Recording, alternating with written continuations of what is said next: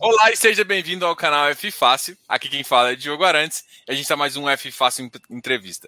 E hoje eu tenho o prazer de receber Felipe Pedra aqui para a gente conversar um pouquinho, um investidor antigo. E, curiosidade de muita gente, foi a primeira pessoa que eu conversei, a primeira live aqui do canal. Na verdade, nem foi no, não foi no YouTube, foi no Instagram, quem quiser, mas está aqui disponível para todo mundo. O Felipe topou. O Felipe já tinha mais de 30 mil seguidores, mais de 15 mil seguidores na época e ele topou falar comigo, topou a gente bem no começo aí. Obrigado, Felipe, por mais uma vez conversar com a gente. É, Diogo, boa noite aí, boa noite a todo mundo que está assistindo, que vai assistir depois gravado. É, obrigado pelo convite, né? E, pô, é um prazer, né, bater papo aqui sobre fundo imobiliário. Pô, é, eu gosto muito, você gosta muito, quem está acompanhando gosta, então se deixar o papo rende aqui, né? Obrigado aí pelo, pelo convite. Não, com certeza. E é engraçado, assim, é, eu lembro da nossa, da nossa conversa, é, se eu estiver falando besteira, você me fala aqui, tá? Mas se eu, não, se eu não me engano, assim, é, o, seu perfil é um pouco perfil mais de, de totalmente renda passiva, né? Eu, eu tenho uma visão um pouco mais de, de, de, de giro de carteira, um pouco, talvez eu seja um pouco mais é, agressivo nesse ponto, né, de, de, negócio, mas a grande questão é o seguinte: nós dois somos fundamentalistas, a gente acredita no fundamento do ativo, então assim, tem muita coisa que a gente tem opiniões semelhantes e tem muita coisa que a gente pensa diferente para o futuro, porque às vezes eu, eu, eu, gosto mais de girar carteira e você não gosta. E o mercado imobiliário é tão legal que ele comporta todo mundo, né? Sim, e todo sim. mundo sendo amigo e conversando e, e discordando, às vezes, positivamente é, das visões que cada um tem do ativo, né? É, o importante, eu acho que é, é você traçar a sua estratégia, né? Ser fiel à sua estratégia. Não dá para você ser igual uma, uma biruta de aeroporto, né? Ficar mudando toda hora conforme o vento.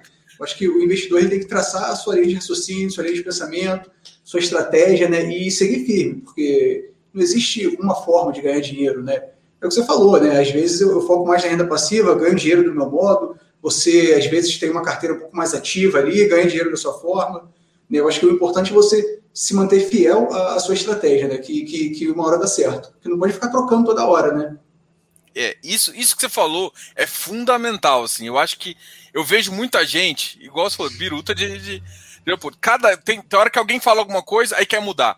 Esquece que nem todo mundo prevê. E o cara que ganha dinheiro é o que traçou a estratégia e segue. Pode mudar?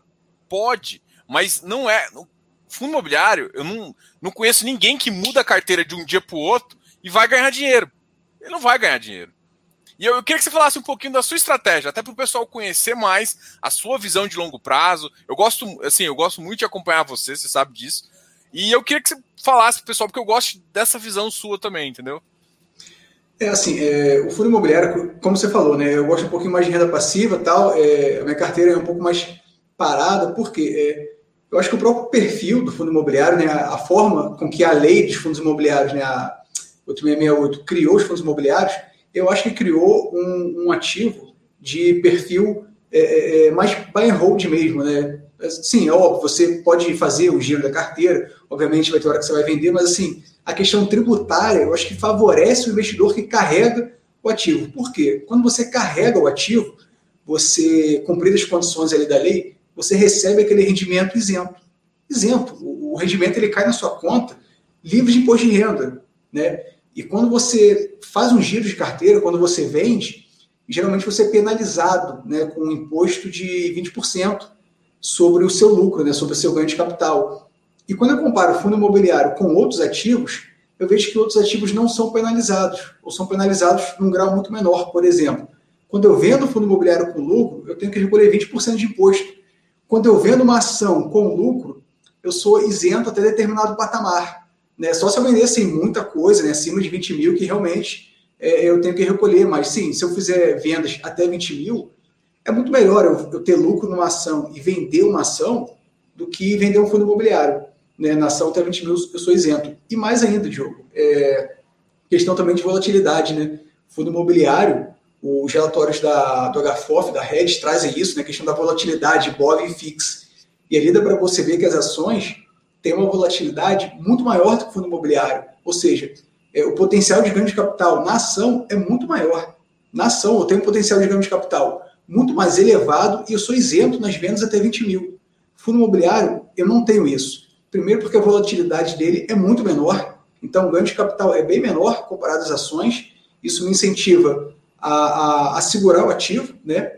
E se eu vender com ganho de capital, eu ainda vou ter que pagar 20%. Então, assim, eu acho que esse perfil tributário do fundo imobiliário é, é mais de acordo para quem quer segurar o ativo, né? Aumentando o seu número de cotas para aumentar sua renda passiva. Isso traz também tranquilidade, né? Você pode acompanhar menos o, o mercado. Obviamente, você vai revisar sua carteira de tempos em tempos, mas você pode acompanhar menos o mercado, você não fica naquela loucura né, de estar subindo, estar caindo, tem que girar, né, e acumulando cotas para ir ganhando rendimento é, cada vez mais, né, de forma crescente. É, isso é uma coisa que você falou, né? Por exemplo, ah, não tenho tempo. Fundo imobiliário é um, um ótimo para você fazer isso, né? Como que você, é, pra, por exemplo, eu, eu tenho uma galera que, que acaba me seguindo mais, como eu gosto mais da, do jogo, de, de ficar acaba atraindo mais pessoas nesse sentido. Mas assim, eu queria saber que assim, ah, eu. Porque você é um cara que lê muito relatório, é um cara que estuda bastante, né? É, talvez não seja igual você, mas um, um cara de iniciante.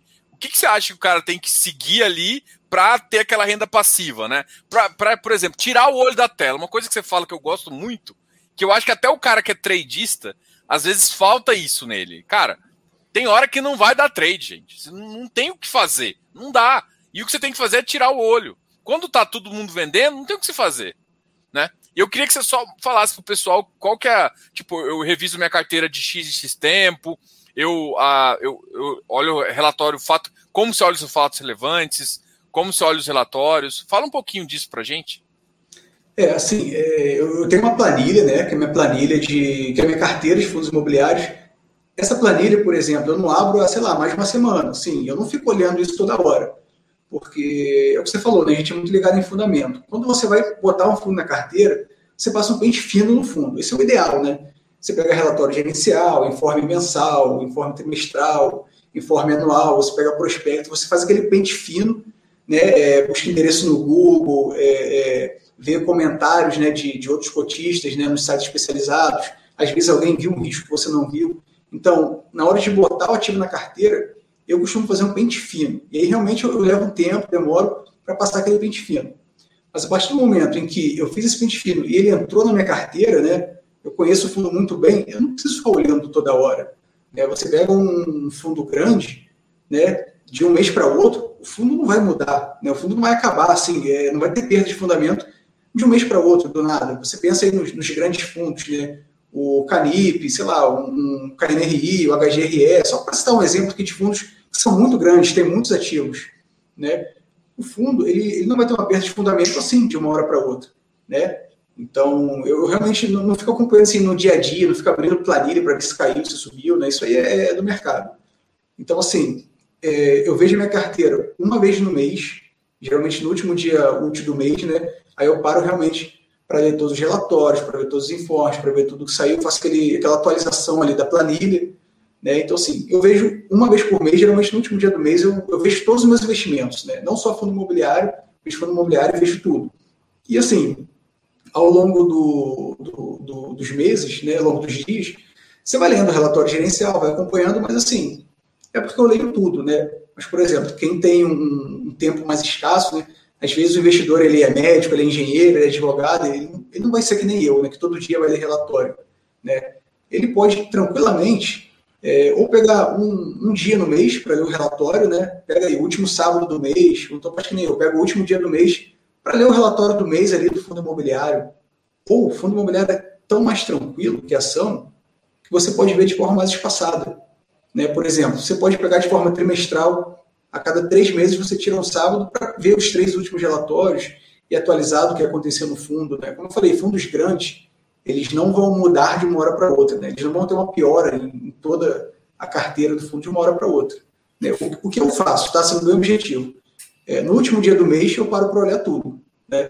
Paro para olhar relatório, fato relevante, o que aconteceu. Então, sim, como o relatório ele tem periodicidade mensal, você acompanhando ali, tirar um dia do mês, acho que já é suficiente. Né? Se ficar muito apertado um dia no mês, eu acho que dá para pegar de três em três meses, né? que aí já tem aí o informe trimestral, você vê os três últimos relatórios, acho que fica tranquilo.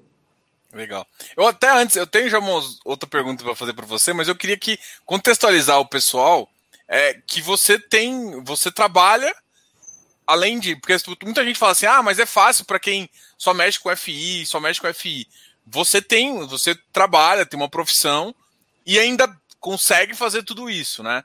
Então é. eu queria só que você falasse um pouco, pô, eu, eu é, você trabalha, enfim, até para o pessoal contextualizar também, para falar assim, porque muita gente acha desculpa, né? Ah, é difícil, é, nossa, não consigo, é difícil, mas é possível, não é? É assim, é, é possível, assim, primeiro é, né, para você ler todos os relatórios, todos os fatos relevantes, é interessante que você goste, né? Eu gosto, então é, eu procuro ler tudo de todos os fundos, né? Até fundo que eu não tenho na minha carteira, eu, eu, eu leio, mas assim, é, eu trabalho de segunda a sexta, às vezes eu trabalho fim de semana também, sou servidor público, é, sou bacharel em Direito, sou oficial de Justiça, né? Eu trabalho como oficial de Justiça, então assim, é, tem dia que eu tenho plantão, fico agarrado no plantão o dia inteiro, aí nesse dia eu não leio nada, né? Mas aí no fim de semana eu dou aquela atualizada tal, né? Nem todo dia eu consigo ler, né? Às vezes, fim de semana, eu pego ali sábado de manhã para ler, para atualizar. Mas é, eu tenho uma rotina de trabalho normal, de segunda a sexta, né? É, trabalho de manhã, de tarde, chego em casa à noite. Né? Assim, é, é possível, é possível. Né? O, o, que, o, que, o que muitas vezes eu faço é o seguinte: é, no final do dia, quando eu chego em casa, se tem muita coisa, aí eu só vejo os fundos da minha carteira, né? Ah, deixa eu ver se saiu alguma coisa na minha carteira. Não saiu nada? Então, às vezes eu nem leio. Né? Deixo para atualizar no fim de semana, deixo para atualizar no fim do mês. Assim, é possível sim, é possível. Você usa, por exemplo, o Hermes? O Hermes ficou muito famoso, aquele, aquele Telegram que está recebendo tudo. Você usa o Hermes, o, o Clube FI, o FIIs, o Funds Explorer? O que, que você. Como é que você. Qual site você usa? Eu sei que talvez. Tava até fazendo propaganda aqui para um dos, dos, dos, caras aqui, mas eu, eu confesso para você que eu, eu, que eu uso alguns, né? Eu uso o Clube, eu uso o FIIs, eu, eu, eu, eu uso o Ticker 11, por exemplo, eu uso alguns também, mas eu queria saber fosse de você. É, vamos lá. É, no, no, dia a dia, né, para ver o que, que, saiu de notícia, né, de fato relevante, de relatório. Eu uso duas coisas, né, só uso duas fontes. Primeiro é o Hermes, no Telegram, como você bem citou. O Hermes é uma mão na roda, né? Às vezes você está na rua, você está na cadeira esperando o dentista, você está ali à toa sem fazer nada. Aí você abre o Hermes ali e dá aquela atualizada rápida, né, enquanto você está esperando. Então eu uso o Hermes e eu uso o plantão B3. Né? É, às vezes eu posto alguma coisa no Instagram, o pessoal fala, ah, onde você viu esse fato relevante? Eu busquei na B3, né, na fonte oficial. Quando eu estou em casa, eu vejo lá no plantão B3 no computador, vou direto na fonte, não uso nenhum site terceiro. E quando eu estou na rua, eu realmente uso o Hermes. Né? Eu, basicamente, minhas duas fontes são essas, só isso. Legal. E quando, por exemplo, tem, tem fundo, não sei se talvez você não tenha na carteira, mas e quando o fundo não publica o relatório gerencial na B3, só no próprio site. Você tem algum fundo nesse, nesse sentido? Eu não tenho, já tive um, tirei da carteira, é, justamente por, por, não concordar com isso. É, vou ser bem sério para você. Quando o fundo ele não publica na B3, eu tiro o fundo do meu radar. É um fundo que eu não quero acompanhar. Por quê? Porque ele vai me dar uma dificuldade a mais para ficar acompanhando eu vou ter que ir lá, né, é, abrir o navegador, ir lá no site do gestor, abrir, assim, eu não gosto, eu não gosto. Eu tiro fundo do meu radar, não é o, nível de transparência que eu quero. Legal. Eu lembro que no ano, no ano passado, a, a gente estava conversando sobre um fundo, né, que é o Vigip 11, tá? E eu vou trazer isso não porque eu sei que você faz uma diligência e tudo mais. E você, você às vezes analisa um fundo que acabou, acabou, de, ser, acabou de sair mas a sua estratégia mesmo, você fala assim, não entra na minha carteira em menos de um ano, se eu não me engano.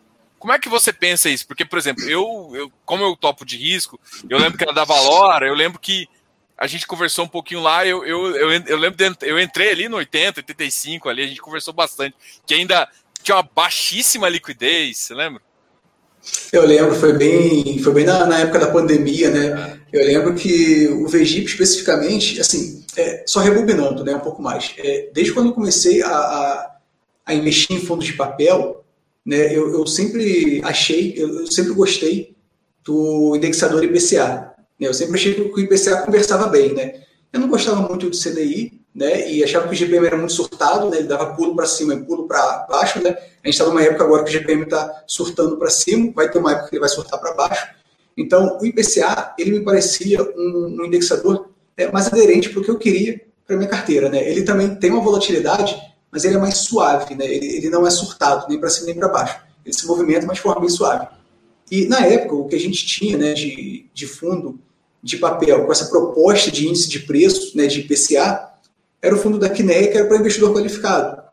E na época eu não era investidor qualificado, eu, eu não me aventurei a comprar um fundo né, que não era para mim. Então eu fiquei muito tempo no mercado querendo um fundo que tivesse essa proposta né, de, de ter papel atrelado a IPCA. Então, quando, quando eu, sempre, eu sempre quis isso muito antes do Vegip. Então, quando a Valora anunciou o Vegip, foi um fundo que me chamou a atenção, né? Eu acompanhei lá o prospecto, os documentos, me chamou muita atenção e, e, eu quis entrar no fundo, né? Só que eu tenho a minha regra de não entrar em IPO. Porque o IPO, que a gente tem basicamente é um PowerPoint, uma narrativa muito bonita, que pode se realizar ou não na prática. Né? A gente teve fundo aí que, que o pessoal até criticou muito, né? Não vou citar o ticker, mas é um fundo de setor novo, de uma gestora nova, enfim, todo mundo ficou animado e o fundo ele não conseguiu realizar aquilo que estava no prospecto, né? Então, é, eu tenho esse cuidado. Né? E no Vigip aconteceu exatamente isso, né? Eu não participei da oferta, não entrei na oferta, né? Mas logo depois veio a pandemia e ele caiu muito, né? E, então, assim, acho que foi bom ter esperado, né? E, mas, assim, eu realmente espero o fundo rodar um pouco, né?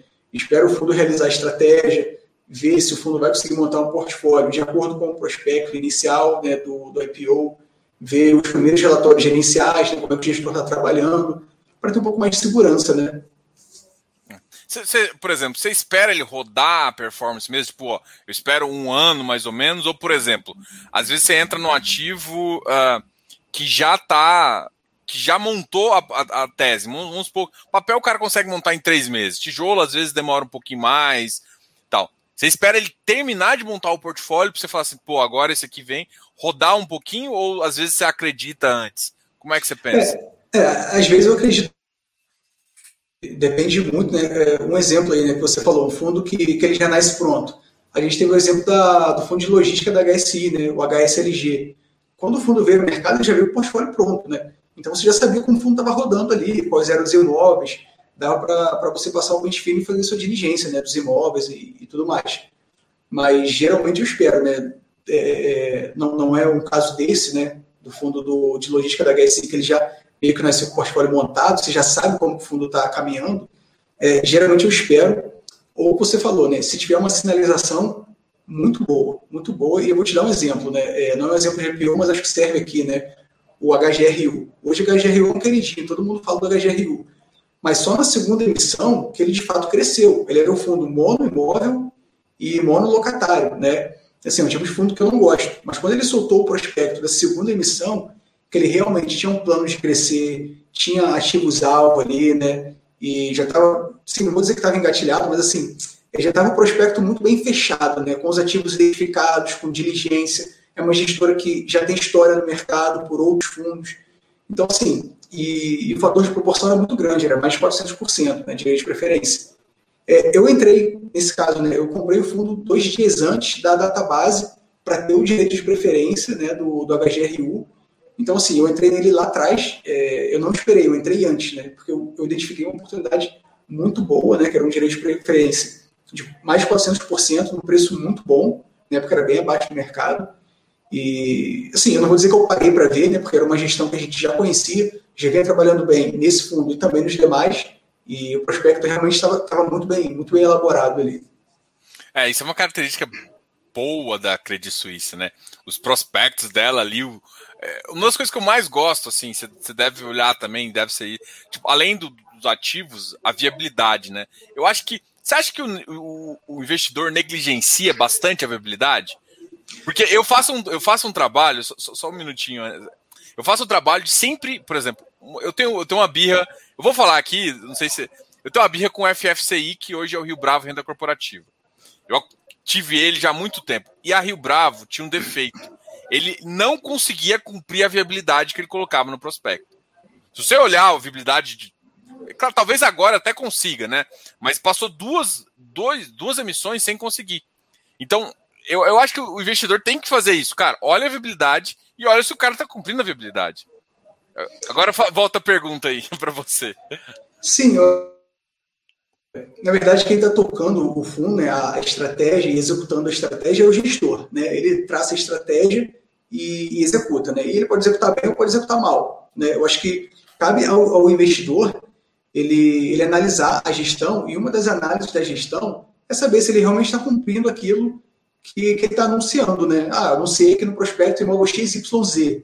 Né? E a emissão, é, após a emissão, ele arrecada o dinheiro e não consegue, ou então compra alguns ativos, o que estava ali no prospecto cai durante as diligências. Então, assim, é, ele anunciou A e ele comprou B. Poxa, aí fica, fica aquele pé atrás, né? E aí? É, é toda vez vai ser assim, né? Você vai anunciar uma coisa e vai fazer outra. Então, dentro da análise da gestão, eu acho que eu acho que você tem que analisar isso também, né? É, o que o gestor está fazendo, como ele está comunicando, e se ele realmente está sinalizando aquilo que ele está pretendendo fazer e conseguindo realizar aquilo. Né? Porque você tem que ter confiança na gestão.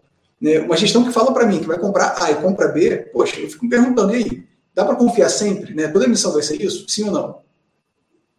Legal. Vamos aproveitar e começar a fazer algumas perguntas aqui. Vou começar com a mais difícil aqui e ela vai para você. Boa noite. Como saber o momento de rotacionar a carteira entre fundos de papel e tijolo? Primeira pergunta, você faz isso? É, vamos lá. É, primeiro lugar, é, eu, eu, eu, não vou falar que não, né? Eu até faço, mas assim, porque eu fiz no ano passado, né, no início da pandemia, é, minha carteira estava tava muito, muito voltada para o segmento, eu acabei voltando para outro segmento. Mas, em primeiro lugar, é, eu nunca faço aquele movimento de 0 a 100. É sempre um movimento devagar aos poucos. Esse movimento de rotacionar, eu, eu não vou vender tudo de papel e comprar do tijolo, pelo amor de Deus. Né? Eu sempre rotaciono minha carteira devagar. Se eu quiser rotacionar, se eu quiser rotacionar, eu vou fazendo isso com os novos aportes. Né? Vou migrando de forma devagar. Né? É, até porque né, é, a minha ideia é de acumular cotas. Né? Então, assim, eu tenho 100 cotas de papel, vou vender para comprar 100 cotas de tijolo. Né? Eu vou, acho que é, a minha ideia é acumular. Eu quero continuar com as minhas 100 cotas de papel e comprar mais 100 cotas de tijolo, que eu vou receber os rendimentos de 200 cotas. Então, assim, a minha ideia é sempre acumular e fazer essa rotação de carteira sempre com novos aportes, mês a mês, devagar, até porque você pode errar o timing. Né? Timing é uma coisa que você pode errar e pode acertar. Se você acerta, feliz, beleza. Mas se você erra, dá uma dor, mas dá uma dor enorme. Então, assim, eu gosto de fazer movimentos suaves, movimentos devagar. É, não, sim, é, a minha visão é completamente igual também. Por mais que eu, por exemplo, eu giro carteira, mas eu giro uma pequena parcela da minha carteira que está destinada para isso, e mesmo quando eu vejo oportunidade, eu não vou de 0 a 100. Porque, primeiro, eu, eu não sei se naquele dia é a mínima da mínima. Ninguém sabe. Porque se você sai de 0 a 100, nossa, que oportunidade, vai, bota lá, cai mais 10%.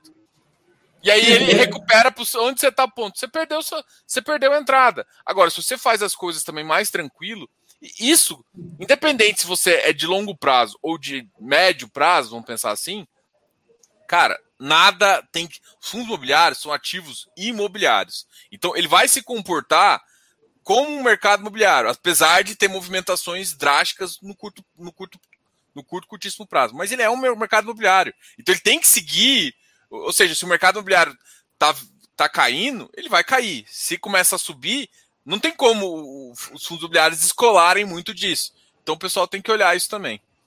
É, a, pergunta do Kennedy, na verdade, é uma pergunta muito boa, muito inteligente e muito difícil. Porque esse momento de, de rotacionar, Kennedy, é, vou te dar um exemplo que aconteceu na pandemia, tá? Em março de 2020, tem pouco tempo, bem recente. É, por que a gente fala para fazer movimento devagar, né? Porque a gente teve seis circuit breaker ali, né, no período de março, abril, quando veio a pandemia. No primeiro circuit breaker, já caiu 10% e todo mundo achou que era a oportunidade da vida. Então, muita gente que tinha reserva de oportunidade queimou toda a reserva no primeiro circuit breaker. E aí nós tivemos seis.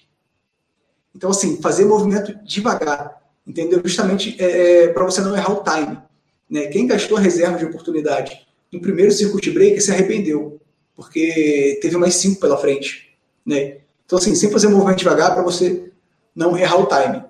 Né? E, e, assim, o cerne da sua pergunta, né? como saber o momento de rotacionar? É, é muito difícil, é muito difícil, tá? É, o que eu, é, é, meio complicado falar isso porque eu não quero que ninguém copie, né? tem que entender o sentido da coisa. Eu gosto de ver juro real, né? o que está me pagando um juro real mais interessante, né? E aí eu olho a inflação, o que está pagando acima da inflação, eu faço umas contas ali, mas é, o, o, meu ponto de estalo é juro real. Eu começo a, a observar isso. Né? E você está fazendo sua pergunta de forma muito inteligente, porque você está vendo que a tijolada está começando a cair. Né? Hoje a gente teve queda boa aí em, em logística, então você está observando que as oportunidades estão começando a aparecer, né? É, é isso que, que, que, o pessoal tem que ver também.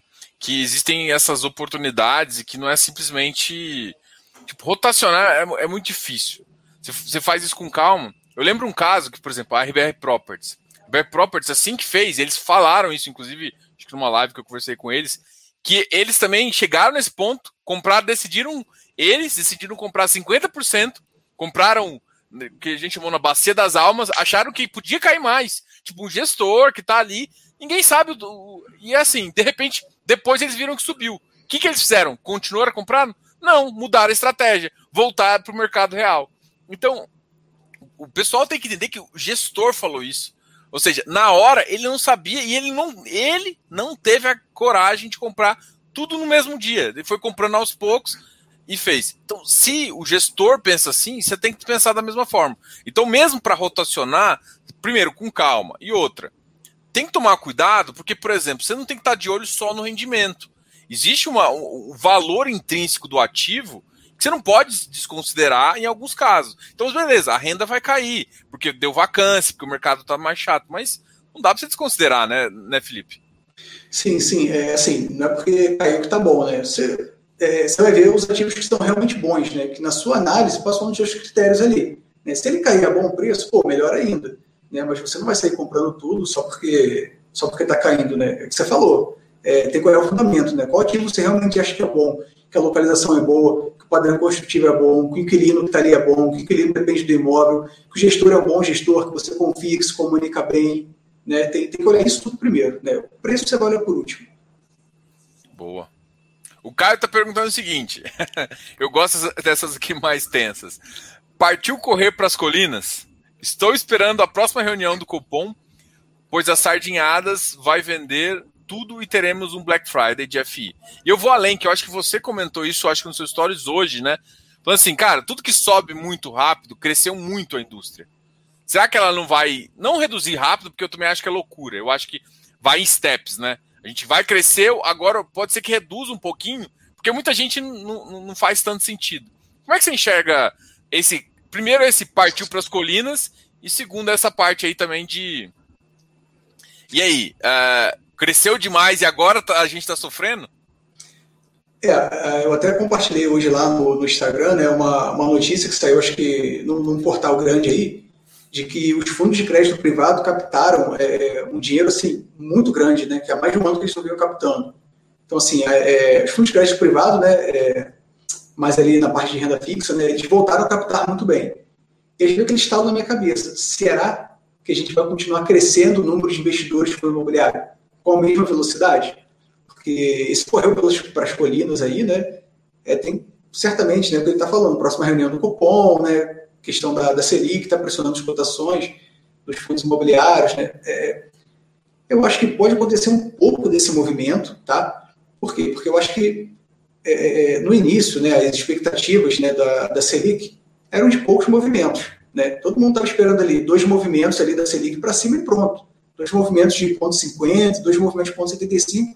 Então, é, há poucas semanas atrás, isso era esperado. Só que eu acho que essa expectativa ela se quebrou né, e a gente está esperando mais aumentos e aumentos maiores.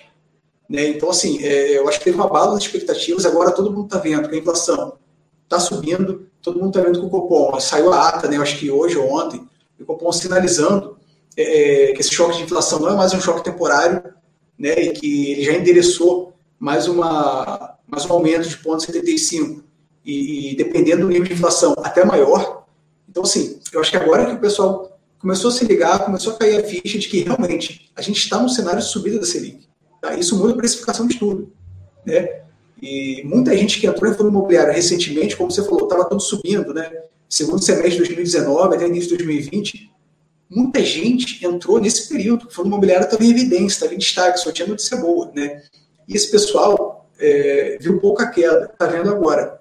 Né? A gente até teve aquela queda ali, que foi uma queda é, é retumbante, né, do Corona Crash, em março de 2020, mas foi uma queda que ela foi uma queda muito rápida. Né, ela foi muito rápida, não, não deu para sentir, não deu para digerir. Né, ela foi muito rápida e fundo de papel, por exemplo, voltou muito rápido também. Agora, o pior, que eu acho que as pessoas estão começando a pensar agora, é uma queda suave, lenta, gradual e duradoura. Eu acho que as pessoas estão com medo disso. né, quando perceberam que não ia ser só duas altas de 0,50 na Selic. Né?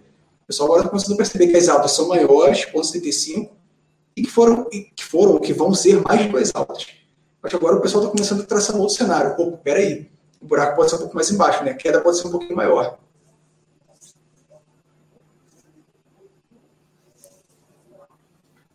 Eu acho que seu áudio ficou. Cortou? É, agora voltou. É, então, então assim, eu, eu, acho que caiu a ficha agora, né? Eu acho que o pessoal está começando a, a, a, rever o cenário, né? No sentido de que não vão ser só duas altas de ponto 50. As altas vão ser maiores, ponto 75, e talvez não sejam só duas, sejam mais. Então, acho que as pessoas estão começando a precificar isso daí. Ah, com certeza. Eu até, hoje eu, conversei, eu tive uma, uma consultoria, eu fiz uma consultoria com um cliente, e, e eu estava discutindo, falando exatamente para ele, pô, veja 2019 Teve ativo, eu vou, vou citar dois aqui. VRTA bateu 180. Hectare, 170.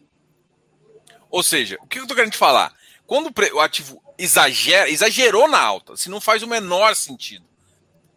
Eu, o que eu imagino é que essa mesma pessoa que entrou afoito e comprou, pode, vai sair afoito aqui embaixo. Ou seja, pode acelerar a queda ainda. Mais até do que deveria. Como o preço ali do ativo, todo mundo sabe que não deveria ter chegado naquele patamar. Então, assim, entrou rápido, sai rápido e sai errado. Então, assim, só que o que, que aconteceu? Todo mundo achou que, que, igual você falou, foi, foi muito rápido ali o, o corona mesmo, a, a, o que aconteceu. Não o reflexo do corona, mas o março ali, assim que saiu, o reflexo foi muito rápido. Só que agora a gente vai entrar num, como se fosse. Agora a gente vai olhar para o ciclo econômico, ou seja, se a economia continuar andando, aí pode acelerar o mercado uh, imobiliário seguir o ciclo econômico e entrar numa alta. Mas se o ciclo, o ciclo econômico for difícil, a gente vai ver 2019, 2020 caindo, 2021 caindo, 2022 é ano de eleição, eleição. o máximo que vai acontecer é parado, não vai subir, não vai crescer, e aí para ver 2023 o que vai acontecer. Então, assim, ou seja, vai ficar baixo e pode ficar baixo por muito tempo antes até de ficar melhor, né? Eu acho que isso assustou a galera e, e aí a galera é rentista e falou, pô, vou para CDI que não tem. Vou pegar meu CDB mais 1%, meu, CDB, meu 120% CDB, que vai me dar 7% ali, eu quero tranquilo ali. É, só, só, fazer uma reflexão nisso daí, né? E para o Caio César, que fez a pergunta, correu para a colina, é, eu penso o seguinte, né? Para quem é investidor de longo prazo, para quem é fundamentalista, como o como o Diogo bem falou, eu acho que o momento de acumular cota é na baixa, não é na alta. É que nem o Diogo deu um exemplo aí, né? VRTA chegou a 180. O momento de acumular VRTA era 180 ou não? Né? Eu prefiro acumular VRTA na baixa, por exemplo.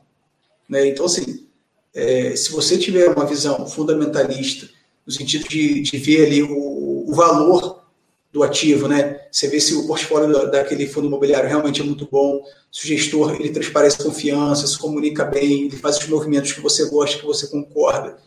Eu prefiro comprar 100 do que 150, né? Então, assim, é, muita gente é, fica, fica assustada realmente, principalmente o pessoal que só viu juro caindo, fundo imobiliário subindo, agora a coisa começa a inverter, juro subindo, fundo imobiliário começando a cair, o pessoal se assusta. Mas pensa assim, você comprava o ativo a 150, você gostava a 150. Por que você não vai gostar a 100 reais? Né? Pensa que você passa em frente a uma loja e vê uma calça jeans que você gosta muito da calça jeans. A calça jeans está 100 reais, você vai lá doido para comprar. No dia seguinte, você passa na loja, a mesma calça jeans está 50. Você vai achar ruim? Você não vai querer comprar? É a mesma calça jeans, só que o preço está um pouco menor. Então, assim, para quem é fundamentalista, investidor de longo prazo, o momento de acumular é na baixa. É na baixa. Não, até para, por exemplo, que a gente fala assim, cara, eu tenho medo de falar, usar o baixar preço médio, porque senão a pessoa acha que o preço médio é o que importa e não o ativo. Mas nesses momentos assim, é onde você realmente. Por que, que todo mundo que a gente olhava 2019 foi uma época de venda pra gente? Porque 2018, 2000 2018 foi bem difícil. Caiu. 2017 teve um, uma baixa, falaram em bolha, caiu pra caramba. Cara, se, se você não passou por isso, você não sabe o que é. Ficar um ano só vendo a cota sempre negativa, negativa, negativa. De repente, o mercado vira, o mercado anima, a vacância começa a cair e isso começa a subir. Isso reflete no final da cota. Só que se você sabe o valor da cota, não tem. É, é, é isso que eu acho que é. A, independente se você vai fazer trade ou não, cara, olha o valor da cota. E outra, também não entra tudo de uma vez, cara. Você vai pegando o seu valor, reinvestindo, reinvestindo, reinvestindo. Isso que o, que o Felipe fala, que eu acho que, que, é, que é demais, assim, sabe? Não, não adianta. Não, não, adianta ter pressa, né, para construir patrimônio. É, é, é aquilo, o jogo é de longo prazo, né? Você não vai pegar todo o seu dinheiro, colocar tudo na bolsa e pronto, aposentou. Não é assim que funciona. Né? Você vai construindo aos poucos, né? Até por isso que não, não precisa ter pressa, né? Você vai, você vai construir, acumular cotas ao longo de 10, 20 anos. Então, assim, com calma, a bolsa não vai acabar amanhã. É, é renda passiva. A única, a única forma de você duplicar, triplicar seu patrimônio é ganhando mais dinheiro. É receita trabalhando. Trabalhando. trabalhando. Então, ou só. Então, ou senão Sim. vai topa um growth aí, uma ação de growth, mas mesmo assim, mesmo uma ação de growth precisa gerar valor, ou seja, precisa de tempo para maturar. Então, gere mais dinheiro, mas para isso, então, cê, não, cara, sou CLT, sou aqui, cara, isso você vai ter que acumular com o tempo. É aí é foco, disciplina e vamos embora. vamos para a próxima pergunta aqui, que eu acho que essa aqui o Felipe trocou aqui, mas eu vou, vou arrumar já. Felipe, é, o Wilson trocou por Felipe aqui. Para quem está começando, tudo bem investir em FIs high yield e com dividend, e com dividend yield investir nos high grade? É, pergunta, pergunta difícil, né? É, eu, eu, eu, costumo. É, o jogo vai poder falar melhor porque ele é consultor, né? Então ele tem uma visão, assim, tem uma experiência também, né? Mas a minha visão é o seguinte, né? É, eu gosto de começar a carteira montando a base. O que, que eu chamo de, de base? Né? Como você vai construir uma casa você tem que ter a sua base ali, fundamento, alicerce bem, bem postado, né? Então, quando eu estou começando a montar a carteira, a base, que vai ser a maioria da minha carteira, são ativos seguros, são ativos que já passaram por crises, são ativos que eu já analisei a gestão, como atuou em outros momentos difíceis, são ativos que geralmente tem um período de bolsa um pouco maior que você pode avaliar né, o ativo melhor. Né? Você pode ver todo o histórico de resultado ao longo dos anos, momentos difíceis, como a gestão trabalhou, então, assim, a base da minha carteira é uma base sempre muito segura. Né? Eu sempre busco aqueles ativos mais resilientes, que já atravessaram crise, atravessaram bem, né? se mostraram bons ativos ao longo do tempo, com bom retorno. Essa é a base. Né? É, depois, aí ele comentou do high yield. Eu até me permito colocar uma parcela high yield da minha carteira, mas assim, sem mexer na base. Minha base sempre vai ser aquela base super segura que eu sei que eu nunca vou ter problema. Né? Agora, a gente colocar high yield ou não, aí eu acho que vai da estratégia de investidor, né, que a gente comentou lá atrás. Tem que traçar sua estratégia e não ficar igual uma biru de aeroporto mudando né, a todo tempo. Quer ter high yield? Ok, tem high yield, mas assim, é, estabeleça sua estratégia. Né? Eu vou ter 10% de high yield, 20% de high yield, né, esses 10 ou 20% eu vou concentrar, ou então vou pulverizar em vários high para dissipar o meu risco. Acho que é uma questão de estratégia, né? Mas aí eu quero ouvir a opinião do jogo, que vai ter mais experiência para responder. Não, assim, eu, eu, a minha visão é a mesma, a mesma, é a mesma, Felipe. É que assim, vamos lá, eu vou construir a carteira para um cliente. O que, que eu penso? É, para mim, análise, tipo, é o que eles chamam de top-down, depois bottom-up.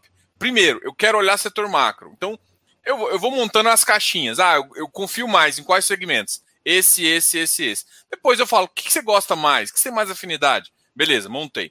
Aí depois eu vou para os ativos. Dentro da, do tijolo, é, dentro das lajes, qual que eu confio mais? Tipo, o cara, o cara é mais seguro, o cara é mais conservador, qual que eu confio mais? Eu sempre também pego o ativo que eu. Aquele ativo que você sabe, que, tipo, um portfólio lindo, gestor top. Pô, você começa com ele. De repente, você vê uma pimentinha ali ou outra, dependendo do, do risco que o cara tá querendo tomar também. Pô, eu não vou colocar risco para um cara conservador. O moderado, cara, muito pouquinho. O, já o cara arrojado, se você não colocar risco, o cara vai, vai desfazer a carteira. Então, assim, é, a visão é, mas é sempre tipo do macro, e assim, uma visão que o cara tem que passar é, cara, calma. Tipo, eu vejo muita gente, tipo, quando começa a cair, achando que, cara, calma. É, é, é, o que, talvez eu tento passar demais assim, é paciência, bicho. O, a paciência de. É, porque assim, quem está no mercado há mais tempo já passou por crise essas crises longas. Só que o que, que, que todo mundo tem em comum? Paciência e resiliência. Se você não tem isso, cara, você não fica no mercado de fundos imobiliários. Verdade, verdade. É, é, é, o que eu falo, né? A crise, é, muita gente passou pela crise né, do Corona Crash, mas eu acho que as pessoas, primeiro, esqueceram, a memória é curta. Segundo, acho que poucas pessoas tiraram a lição porque foi uma, uma, um crash muito rápido, né? Pessoal fala aí que foi um flash crash, né? É, bateu lá embaixo e já voltou, né?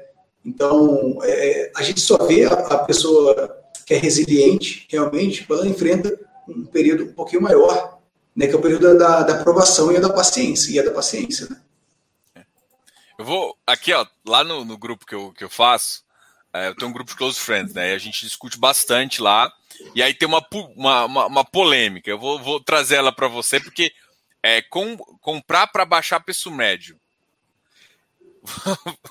Vamos aí a sua opinião. Eu costumo falar que o preço médio serve para duas coisas. Só serve para duas coisas. É, primeiro, você declarar imposto de renda, né, uma vez por ano você vai declarar e você coloca lá o preço médio que você tem. Né? O preço médio serve para isso, declarar imposto de renda. Segundo, serve para você calcular lucro e prejuízo na venda. Só. Vendi um fundo imobiliário, deixa eu ver se tive lucro ou prejuízo, vou precisar do meu preço médio. Acho que só serve para essas duas coisas, para calcular lucro e prejuízo na venda, para declarar imposto de renda. É, eu não sou favorável a essa estratégia do chamado preço médio, né? Você comprar para baixar o seu preço médio. Na verdade, você tem que comprar, primeiro, porque você gosta da qualidade do ativo, você gosta da gestão do ativo, e ele está num preço que você acha que vai te dar um retorno interessante. Se está acima ou abaixo do seu preço médio, isso aí eu acho que vai ser uma consequência. A gente não pode esquecer qualidade do ativo, qualidade da gestão, fazer o seu valuation, traçar o seu preço, independente do preço médio. Traça o seu preço, daqui para baixo eu vou ter o retorno que eu quero. Daqui para cima eu não vou ter o retorno que eu quero, então eu não compro.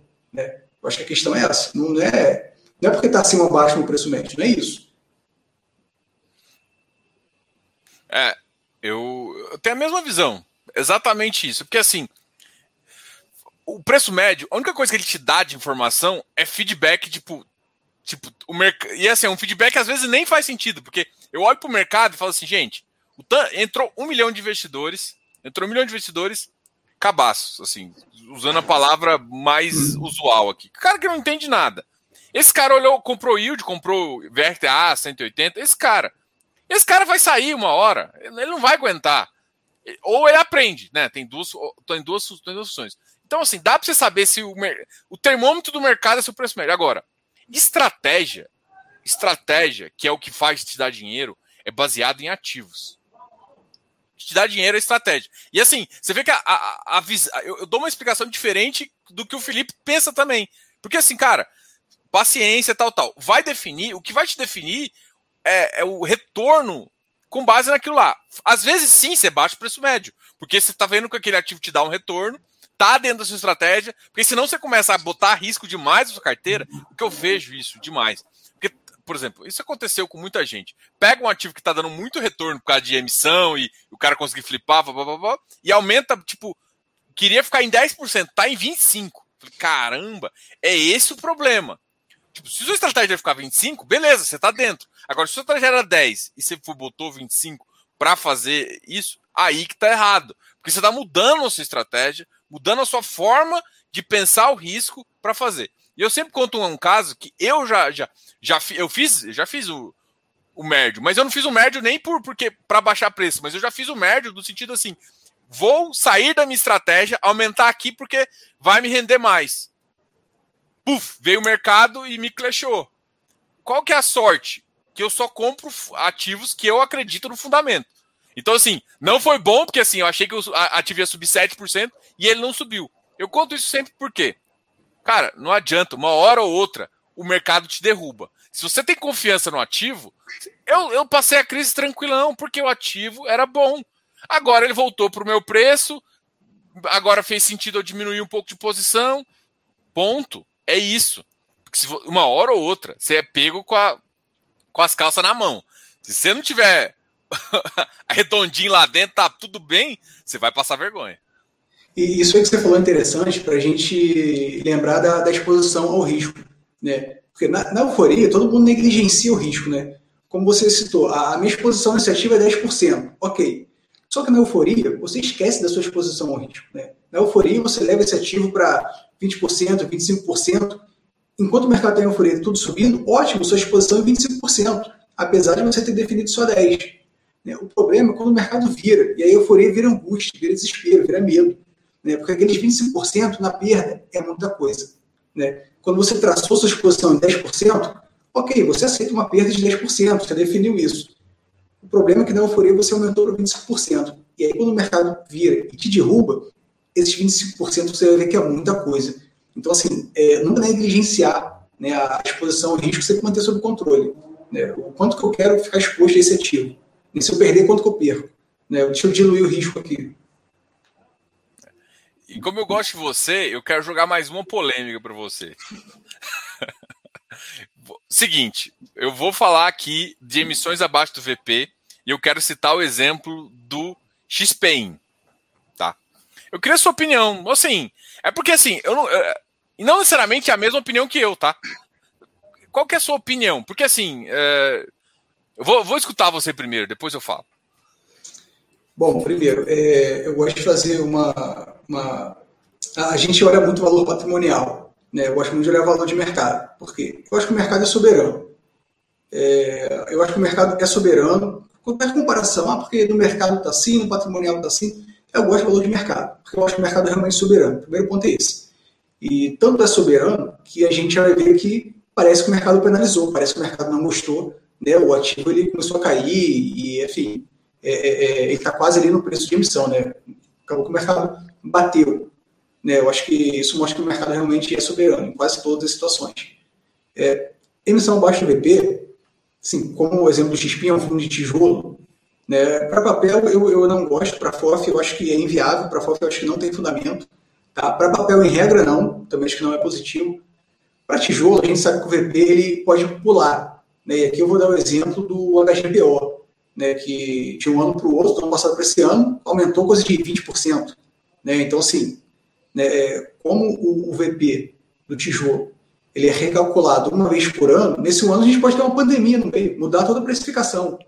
Né? Então, no tijolo a gente dá um desconto, mas assim, é, é, assim muito acima, muito abaixo do VP, eu acho que pouca diferença faz. Justamente porque o VP ele, ele não é na vírgula, né? ele pode pular de um ano para o outro. Então a gente dá uma margem ali. Né? Mas eu acho que a dificuldade da emissão abaixo do VP é você gerar um bom retorno para o seu cotista. Porque você tem que fazer uma aquisição a um cap rate superior do seu fundo, da sua carteira atual. Eu acho que a emissão abaixo do VP é mais desafiadora, ela é mais difícil. Né? Eu acho que é mais fácil o cotista criticar do que elogiar. Né? Se o gestor não fizer uma compra realmente muito boa, ele vai ser criticado. É, é basicamente você pensar, você consegue pensar assim, né? Você consegue pensar que tipo assim, é, você está comprando com cap interessante e o, o, rendimento no final tem que acabar sendo maior. Vamos, ser, vamos supor para o cara que não participa. Você está ali com sua cota recebendo 0,50. Se no final ele conseguir fazer aquisições e pagar 0,52, por mais que ele, o valor patrimonial ali cair um pouquinho, mas ele conseguiu gerar mais valor. Isso no futuro vai refletir no preço da cota e possivelmente reflete até na, na aquisição que você fez e, e, melhora. Então, isso foi. Um ativo que fez isso muito legal foi o TRXL. Eu lembro que na, na época a Fenza tinha pedido para ele fazer um negócio, aí ele teve que fazer e o VP dele era lá em cima. Aí entrou. Só que quem topou isso, a maioria foi institucional. A galera tudo ficou. Fugiu para as colunas. O institucional topou, comprou, se eu não me engano, a 70, 80, uma coisa assim. E foi o que virou depois BTLG e agora tá fazendo uma emissão agora a 110. O cara que acreditou ali atrás tá sorrindo até aqui. Né? Então, assim, isso é uma visão também, né? Então, o que talvez eu acho que pega para todo mundo é assim: todo mundo agora fez aquisições com caps mais baixo. Será que a XP vai conseguir um cap mais alto? Ou ela vai colocar muito mais risco para talvez conseguir?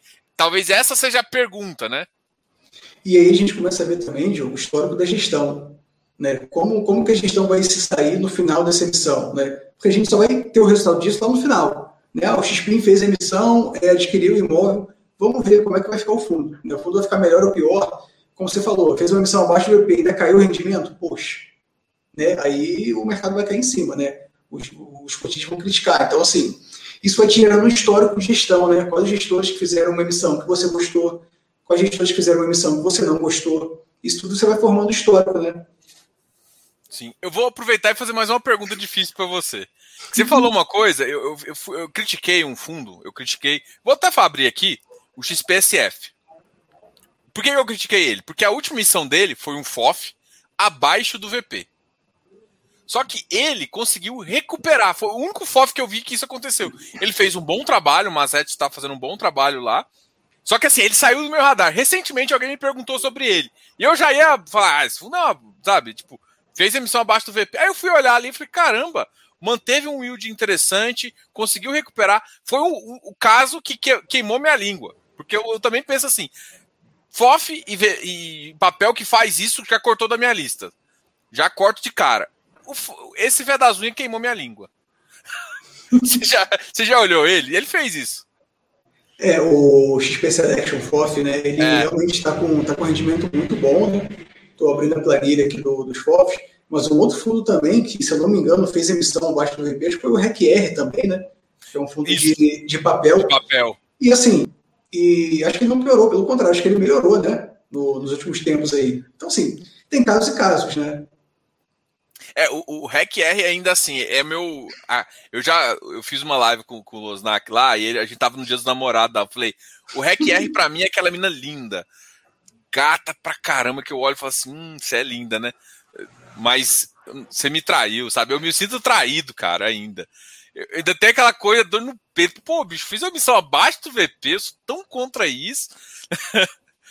Mas tem hora que, assim, eles fizeram um bom trabalho, estão aí é o fundo preferido de muita gente, eu conheço. Tá, em, tá eu converso com alguns gestores, né? E vários gestores gostam do, do, do, do portfólio. Eu adoro portfólio de lá, cara.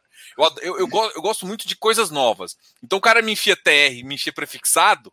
Prefixado, para mim, o cara, o gestor tem que ter culhões, assim. Por quê? Porque você tem que saber a duration certa e entender muito bem do seu ativo para saber se realmente vai dar. E, e, a, e a REC faz isso, né? Bem positivo. Eu, eu acho que essa questão de emissão abaixo do VP, eu acho é complicado é a gente ter uma regra estática que serve para tudo. Por exemplo, toda emissão abaixo do VP é ruim? Não necessariamente. Eu acho que o problema é ter essa regra. Né? O, o André Bassi ele falou uma frase que eu nunca mais esqueci na vida. Ele falou: cada emissão um universo. E eu acho que é exatamente isso. Cada emissão é um universo. Pessoal fica perguntando: ah, quando que é direito de preferência, sobra, montante adicional? rateio é rateio socialista, é rateio proporcional. Cada emissão é um universo, cada emissão é uma missão. Isso vale também se é acima ou abaixo do EP. Né? A gente tem que esperar terminar a emissão, ver o que foi adquirido, como ficou o fundo, como ele vai rodar, para saber se no final das contas foi bom ou foi ruim, melhorou ou piorou. Né? Então, assim, é difícil de trabalhar com uma regra estática. Né? É, toda vez que for X é bom, toda vez que for Y é ruim. Eu acho que durante todas as etapas da emissão, né, o, acho que o André tem razão, cada emissão é um universo. Eu concordo 100%. 100%. Última pergunta aqui, e eu acho que é a última pergunta, mas bem complexa também. Oh. Diogão e Felipe, opinião sobre o que está acontecendo. Primeiro, com o Parque Dom Pedro e depois RBV, é, RVBA. O... RBVA tem alguma nova? Se alguma coisa hoje? Eu acredito que não. Eu acredito que. Eu não vi Aquele nada hoje. De é, o RBVA, o que está sendo comentado, é o movimento de venda das agências, né? Assim, o RBVA, o fundo, ele traz uma estratégia, né? Diminuir exposição a ativos bancários e aumentar a exposição em ativos de varejo. Né? É, varejo ou renda urbana, ainda não consegui decidir qual é a diferença entre os dois, né? Mas o fundo lá fala que é varejo. Então, assim, o fundo está traçando a estratégia dele, tá? Ele está vendendo. É, isso aí é uma coisa declarada. Quem está no fundo tem que saber disso, tem que concordar com isso para estar no fundo, tá? ele vai vender ativo bancário e ele vai comprar ativo de varejo. Tá? É, o que eu vi algumas pessoas é, polemizando é o sentido de quais agências estão sendo vendidas. Né? Eu, eu, vi alguns comentários de pessoas dizendo que estão vendendo as melhores agências, os melhores endereços, e que existe a possibilidade de talvez sobrarem aquelas agências é, menos atrativas, né, com valor imobiliário um pouquinho, um pouquinho mais prejudicado ali dentro do fundo. Né? Algumas pessoas estão falando isso, né, que o fundo está se desfazendo das agências que são boas e quem sabe vai ficar com as agências que são, são piores. É, gente, é, o fundo ele vai vender agência. Agora, é, realmente a gente. É, primeiro ponto, você tem que saber disso. Ele vai se desfazer das agências. Realmente, o fundo ele vai vender as melhores agências porque as melhores localizações vão ser as mais demandadas. Isso aí não vai ter nenhum desafio, né? É, eu estava vendo lá as últimas vendas, né? É, Juiz de Fora, uma localização top, na melhor esquina de Juiz de Fora, eu conheço lá. É, teve uma agência que, se não me engano, era em São Paulo também, num lugar muito bom. Essas agências, o fundo, não vai ter problema nenhum para vender. as boas localizações, né, é, o ativo imobiliário, a gente fala de location, location, location, esse é que vai sair melhor, tá? Os ativos, os ativos de agência que tiverem uma location muito top, vão sair primeiro. É óbvio, vai ter gente querendo comprar. Né? Uma agência, sei lá, na, na Faria Lima, num lugar muito bom, vai ter gente querendo comprar. Isso aí não tem problema nenhum, tá? É esperado que o fundo venda isso. O desafio vai ser vender aquelas agências nas localizações mais desafiadoras. Esse vai ser o desafio, né? É, não sei se é essa polêmica do RBVA, tá? Mas o que eu ouvi falar foi, foi isso, né? Sobre o parque. Ah, é, eu também, é, essa, essa visão também eu tive, tive a mesma. Todo mundo ficou, ah, Diogo, mas. Até o Arlindo tá fazendo uma outra pergunta, na verdade, mas depois a gente entra nela, que é do Parque Dom Pedro mesmo. Ele quis falar da polêmica. Mas para mim a polêmica, igual do Parque Dom Pedro, é o ABCP. A BCP que teve uma coisa similar a ele. Mas bom, sobre o RBVA, vou aproveitar já falar do RBVA, a minha visão também é exatamente isso. Cara, é mais fácil vender o que é melhor. Não tem como fugir. Ah, vou, ah, nossa, que ruim, ele tá vendendo o que é melhor. Não, peraí. Ele tá vendendo que é melhor porque que é melhor tem mais liquidez. É, é meio tipo o óbvio ali. O que todo mundo não entendeu é que mudou, né? O ativo mudou. A, a precificação, porque todo mundo olha com, com, o ativo como se ele valesse cento e tanto. Ele não vale mais isso, o fluxo de caixa mudou, ele não mudou. Então, se você achar que ele vai voltar para aquele patamar, pode ser que daqui a 30 anos, não estou exagerando, mas daqui a muito tempo ele volte. Mas agora a precificação dele é outra, tá? E aí o mercado tem que entender isso. Voltando à parte também do Dom Pedro, que foi aquele, ah, aquele rolo que para mim é um pouco parecido com o caso da BCP, porque tem uma aliança lá e tudo mais. E aí, será que eles vão ignorar também, igual a BCP ignorou a CVM, até a Receita? É, esse é um caso que eu fiquei muito triste, porque é, o PQDP, assim como, como a BCP, eu acho que era um, era, um, dos melhores fundos da Bolsa. O ABCP, eu acho que para mim era top 3 fundo imobiliário da Bolsa, eu acho que o ABCP estava ali. Né? Era um fundo assim que ele não fazia emissão, então não, não tinha essas críticas de emissão. Se está abaixo de VP, acima de VP, se vai cair rendimento, se vai cair. Não tinha esse rolo. O fundo estava é, é, caminhando redondo. Né? É, é, um fundo que ele valorizou ao longo dos anos, ele conseguiu aumentar rendimento ao longo dos anos. Eu acho que era um fundo imobiliário quase perfeito. Não vou falar que era perfeito, porque ele era mono ativo, mono imóvel. Né? Então, por isso eu acho que ele não era perfeito. Mas era um fundo que ele caminhava redondo. Né? É, o shopping em si é um, um belíssimo ativo, né? do ponto de vista imobiliário e o fundo também era um, um belíssimo fundo. Né? E aconteceu o que aconteceu no caso do ABCP, e é com muita tristeza que parece que a novela está se repetindo, ou está começando a se repetir no Parque Dom Pedro. Né? É, opinião sobre o acontecido. Minha opinião é, é tristeza. Por quê? Né? Porque o caso do ABCP, ele abriu um precedente. Ele abriu um precedente. Né? Todos os administradores gestores que potencialmente estavam numa situação similar deveriam abrir o olho naquilo, olhar para dentro dos seus fundos e falar: opa, peraí, deixa eu fazer minha diligência aqui. Né? Aconteceu o risco na BCP, deixa eu ver se eu também tenho esse risco. E na época o mercado levantou a bola para o PQDP. Muita gente questionou: pô, aconteceu, tem o risco, não tem e tal. E assim, né, o próprio mercado levantou a bola. Né? Quais outros fundos além da BCP têm esse risco? E o PQDP foi um que entrou na mira. Então, assim, é, eu fico triste que isso esteja acontecendo, porque é, eu esperava que tivesse um trabalho preventivo lá atrás, quando aconteceu o trabalho da BCP, acho que todo mundo deveria olhar para ele. Eu, como investidor, eu fiz isso, tá? Depois do caso da BCP, sem brincadeira, eu peguei todos os meus fundos imobiliários, procurei no informe mensal. Qual fundo imobiliário meu que tem um cotista que tem mais de 25%? Eu fiz isso. Eu não queria nem saber se esse cotista que tinha mais de 25% estava coligado com o construtor, o corporador. Não, eu passei o rodo. Passei o rodo. É um risco que eu não quero correr.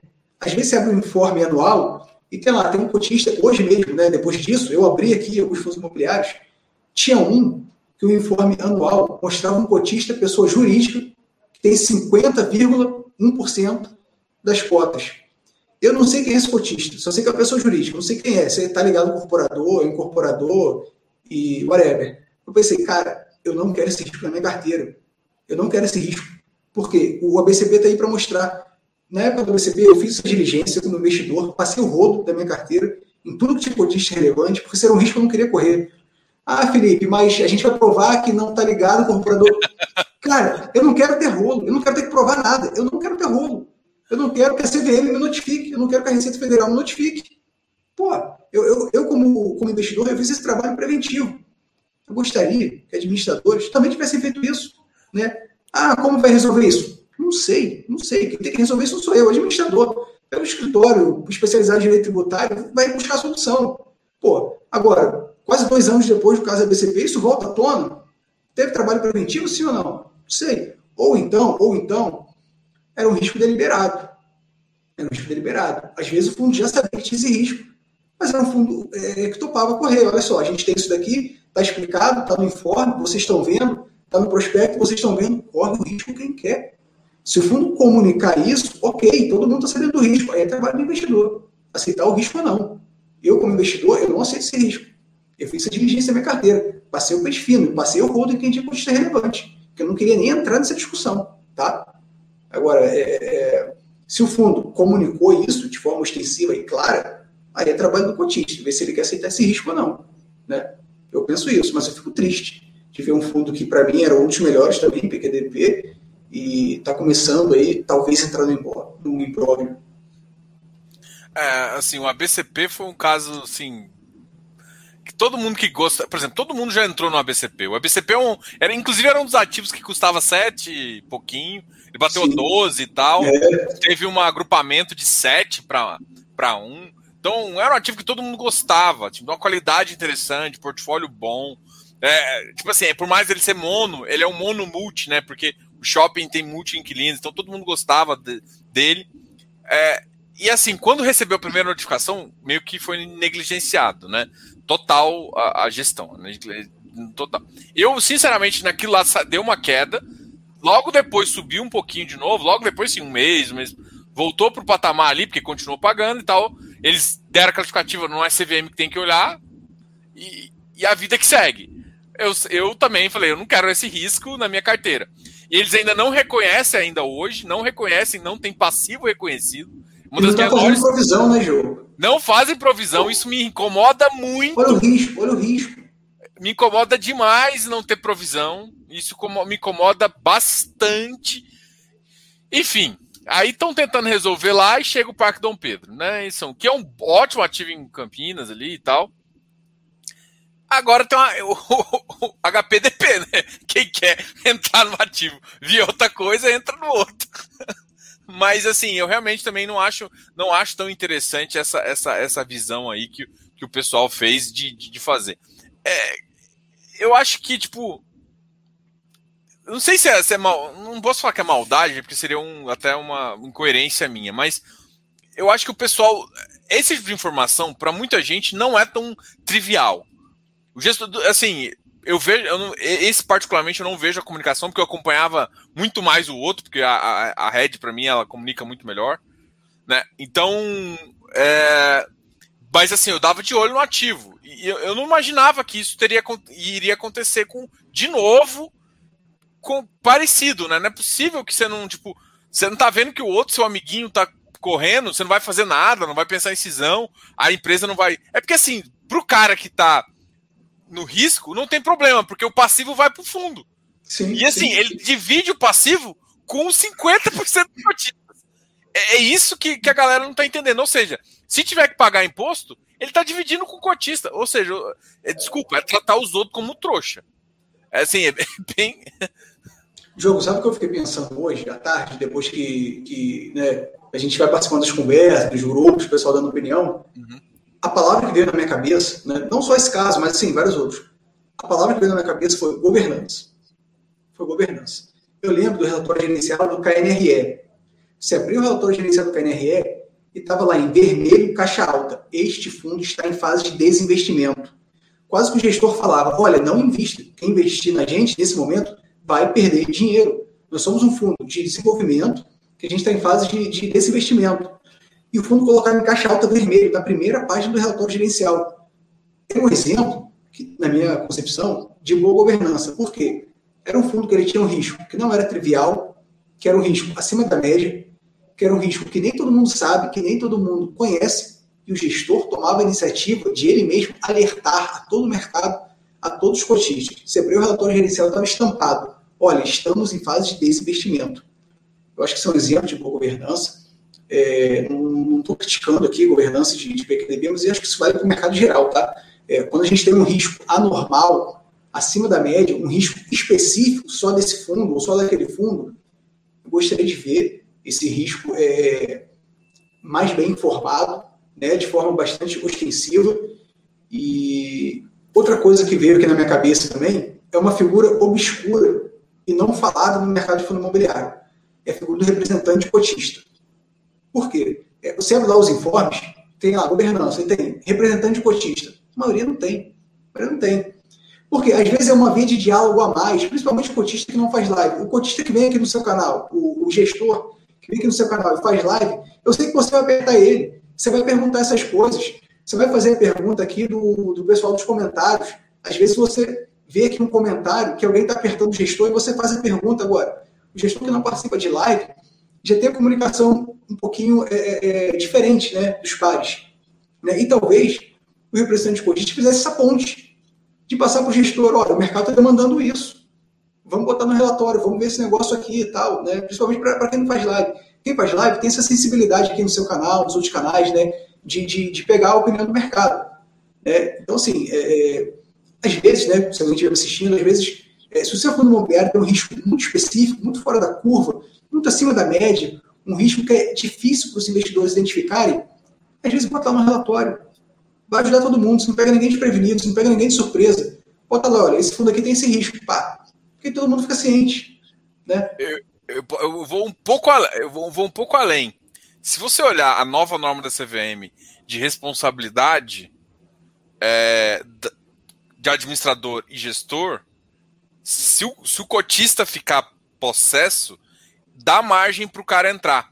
E, e, quem vai responder não é nem o cotista que está com 50% é o, é o administrador, o gestor, por não ter deixado claro. Ah, mas eu passei isso aqui. Não, não.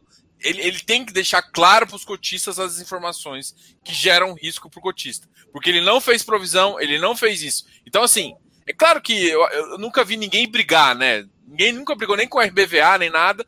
Talvez porque era um custo financeiro que a pessoa física não tem. Mas eu sei que se alguém tiver com, com um patrimônio relevante ali, ele vai entrar contra, contra a administradora e a gestora. Não precisa nem entrar contra o outro cotista. Porque quem, quem negligenciou a informação, teoricamente, assim, negligenciar, eu estou dizendo, às vezes é uma palavra até, até forte aqui para a realidade. Mas sim, ele, ele é os dois são corresponsáveis em deixar transparente essa, essa, essa, essa liability, né? Que é justamente, tipo assim, cara, aconteceu um, um ano atrás. Você não sabia que isso podia ser? Ah, não, mas lá eles estão falando que não tem nada. Pô, peraí, mas avisa, olha, a gente está correndo um risco similar. Vocês estão topando isso aqui? Tamo. Então, beleza, tá todo mundo junto, todo mundo ciente. Se brigar agora, você não falou, você foi negligente. É, é essa visão que eu tenho também.